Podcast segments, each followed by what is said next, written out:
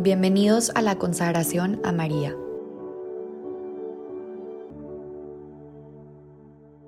En el nombre del Padre, del Hijo y del Espíritu Santo. Amén. Día 14. Primer día de retiro. El dolor fecundo de María. En los próximos dos días de nuestra consagración a María, nos detendremos a contemplar a María al pie de la cruz momento en el que seguramente la espada traspasó su corazón, y a la vez momento glorioso en el que su dolor da vida misteriosa y silenciosamente, y además momento perfecto en el que Jesús no la quiso dar por madre.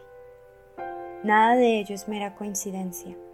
Dios lo quiso poner todo junto allí, en la misma escena, llenarlo todo con su más profunda naturaleza dolor y fecundidad, como dos caras de la misma moneda. Reflexionaremos dos días en el dolor fecundo y sereno de María, y que sea ella quien nos alcance la gracia de permanecer fieles y serenos en el sufrimiento. Virtud del día, fidelidad incondicional. Es ahí, al pie de la cruz, donde podemos palpar la perfecta fidelidad de la fe de María. Ahí, en el lugar de dolor y oscuridad absoluta, es donde paradójicamente vemos resplandecer las palabras que le dijo su prima Isabel años atrás. Dichosa tú por haber creído que se cumplirá lo que te fue anunciado de parte del Señor. Porque sí, dichosa María por ser fiel al pie de la cruz, dichosa por haber creído en lo imposible y por esperar contra toda esperanza.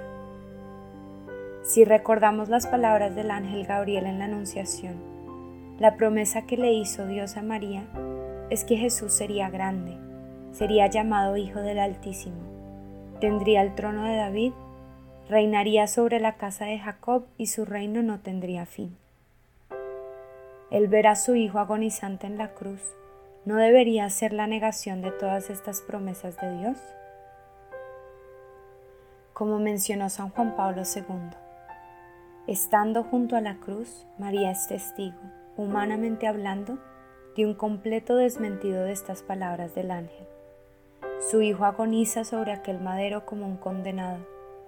Cuán grande, cuán heroica es en estos momentos la obediencia de la fe demostrada por María ante los insondables designios de Dios.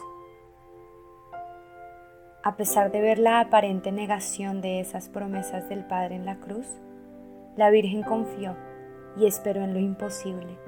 Incluso al ver a su hijo muerto en la cruz, siguió siendo fiel. ¿Acaso no es la muerte la definición de batalla perdida? ¿Cómo es posible que ella, incluso al ver muerto a su hijo, siguiera confiando? ¿Cómo estaría su corazón si ante los ojos del mundo era evidente que las promesas del reino de Dios sin fin llegaba a su fin con la muerte de Jesús?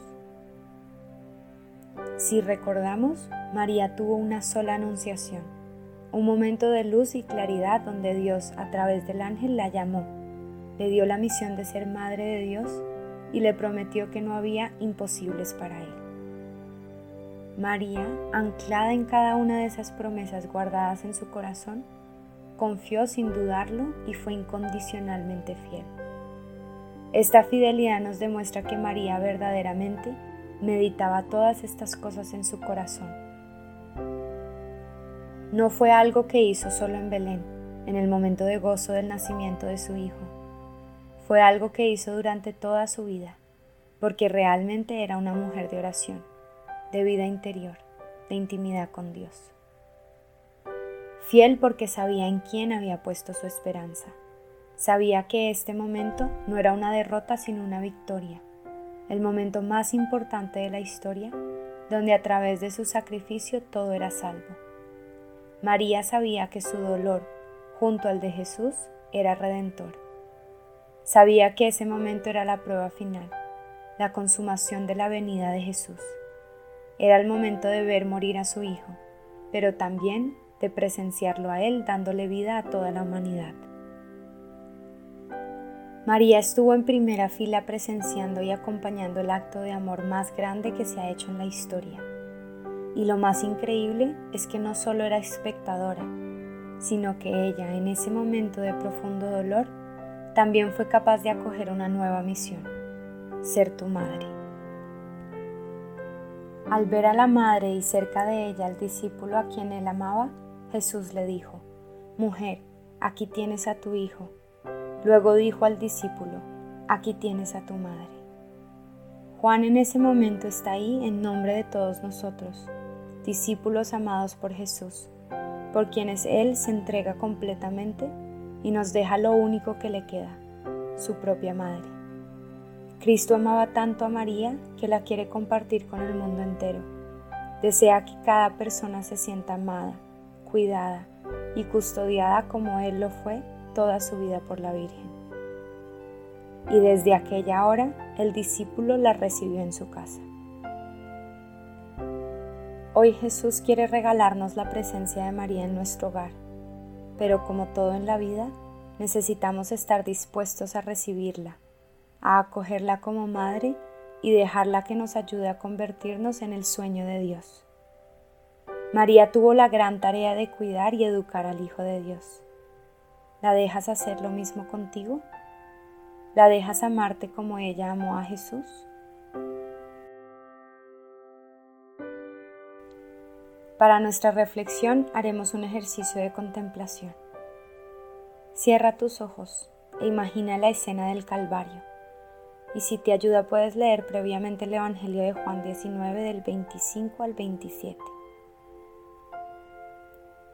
Imagina el lugar, las personas, los olores, las palabras y los sentimientos. ¿Qué estará pensando toda la multitud? Después te enfocarás en María al pie de la cruz. ¿Qué estará sintiendo en ese momento? Observa su mirada y da un clavado a su corazón. Luego imagina que en lugar de Juan llegas tú con ella. ¿Cómo la quieres acompañar en este momento? ¿Qué sientes al ver a Jesús clavado en la cruz? Escucha las palabras de Jesús entregándote a María como tu madre también. ¿Cómo reacciona María? ¿Qué sientes al escuchar a Jesús? Permanece el tiempo que desees con María y no olvides agradecer a Jesús por darlo todo por ti.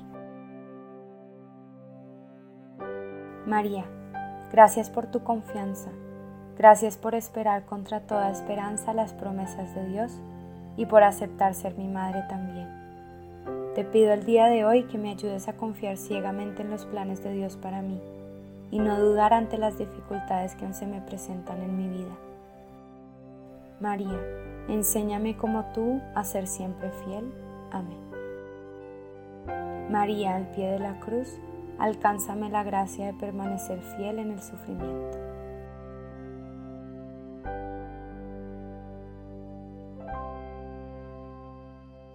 En el nombre del Padre, del Hijo y del Espíritu Santo. Amén.